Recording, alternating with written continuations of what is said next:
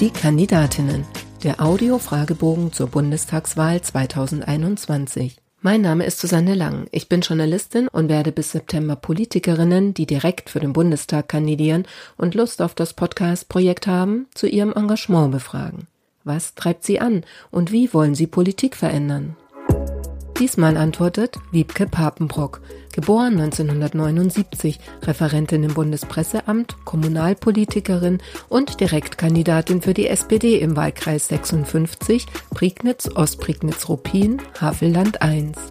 Frau Papenbrock, wann war für Sie klar, ich möchte Abgeordnete im 20. Deutschen Bundestag werden? Als vor zwei Jahren meine Vorgängerin verkündet hat, dass sie in Rente gehen wird und nicht mehr für den Deutschen Bundestag kandidiert, war für mich klar, dass der, der Moment ist, in dem ich meinen Hut in den Ring werfen kann und alles, was ich in den letzten Jahren beruflich gelernt habe und auf kommunaler Ebene mache, äh, auf eine Karte setze und äh, für den Bundestag kandidieren will. Was war die größte Hürde auf dem Weg zu Ihrer Kandidatur?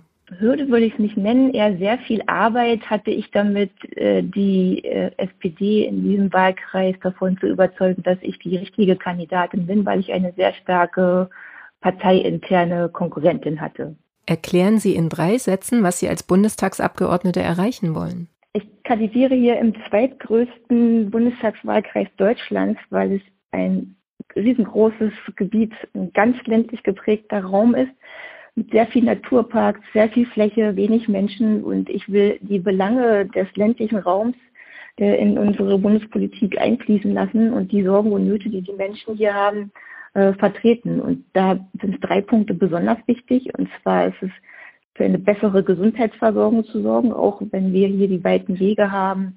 Ähm, es gibt nicht immer Ärzte, die Landarztpraxen übernehmen oder Krankenhäuser können nicht alle, alle Leistungen für alle Generationen anbieten.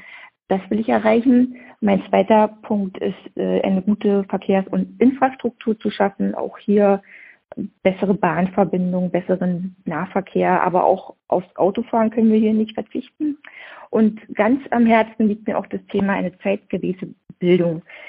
Da haben wir einfach in den letzten Jahren im Zuge der Pandemie gesehen, wo es hakt und wo wir unbedingt nacharbeiten müssen. Wer glauben Sie, wird Sie wählen und warum? Ich glaube, mich wählen Menschen, die sich frischen Wind im Bundestag wünschen weil den werde ich mitbringen. Ihr bisher größter politischer Erfolg war? Als Kommunalpolitikerin im, im Landkreis habe ich mit meiner SPD-Fraktion erreicht, dass wir den Kinderverkehr kostenfrei machen für alle Schüler im ganzen Landkreis, auch unabhängig von Schulzeiten. Das heißt, die jungen Leute und die Kinder, die können mit Bus und auch unser Regionalfahren fahren außerhalb ihrer Schulzeiten zum Sport fahren oder Freunde treffen. Und das ist wirklich ein großer Erfolg hier für die Region. Den Wahlkreis haben Sie jetzt schon angesprochen als zweitgrößten. Welche Ecken sollte man dort einmal gesehen haben? Wir haben hier wahnsinnig schöne, schöne Ecken, ganz viele Naturparks, äh, Naturschutzgebiete. Und einer meiner Lieblingsorte ist auf jeden Fall im Westhafelland, der Sternpark Westhafelland. Das ist einer der dunkelsten Orte Deutschlands. Und man kann da die Milchstraße sehen, man kann auch Nordlichter sehen. Und diese ganze Region arbeitet auch mit, dass die Lichtverschmutzung so gering gehalten wird, dass man diese Naturschauspiele sich ähm, nachts da angucken kann. Äh, wir haben auch eine riesengroße, die größte Heidefläche Deutschlands, ist die Küritz-Ruppiner Heide, äh, ein, auch ein unbesiedeltes Gebiet voller Natur und natürlich unsere vielen Seen. Was nervt Sie in Ihrem Wahlkreis am meisten? Funklöcher und schlechte Internetverbindungen. Wenn Sie noch einmal jemand danach fragt, wie Sie das Mandat mit dem Privatleben vereinbaren wollen, dann?